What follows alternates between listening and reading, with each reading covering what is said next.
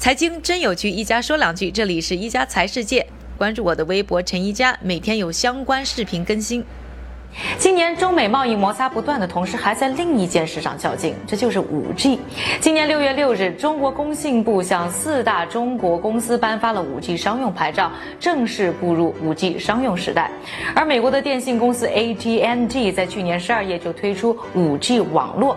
那中美两国在五 G 商用上竞跑的同时，美国的消费者对于可以让我们看电影和刷抖音一样快的五 G 有多少了解呢？5G? Yeah, I don't know 5G. No, I don't. 五 G，呃不，我不知道。五 G，我认为现在还用不了吧？G，什么是 G？嗯，它会比四 G 更好用，这就是我知道的。啊，没听说过。不不知道。面对五 G 时代，美国的最大尴尬还不是消费者的认知，而是有五 G 网，但是没有五 G 手机可用。上个星期，美国最大的手机公司苹果推出了最新 iPhone 十一系列的手机，虽然有最耐用的玻璃屏幕、更快的 CPU、更长的续航时间和更好的全方位镜头，但是依然是一个跟不上网速提升的四 G 手机。而本周，中国的手机巨头华为将要亮相。呢，新一代的 Mate 三十系列的手机，而这一次已经不是华为第一次推出五 G 手机了。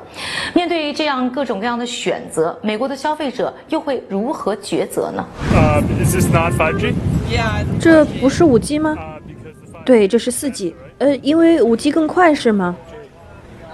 五 G，我选五 G。是的。嗯，我不是很清楚。不过如果我发现了某种新东西。如果感觉更好，我会去买。五 G 是必须的，我会买一个。五 G 来了的话，没有手机这个载体，消费者没有办法去享受五 G 带来的风速，就更谈不上五 G 的普及。而和五 G 相关的应用和产品也就无从进行开发和发展。而面对呢硬件上的瓶颈，美国并没有选择打开市场，而是将华为推出门外。也许呢，美国呢可以给自己的本国手机公司呢带来市场，但是也许就会错过五 G 时代给科技产业带来的机会。感谢各位的收听，我们明天再见。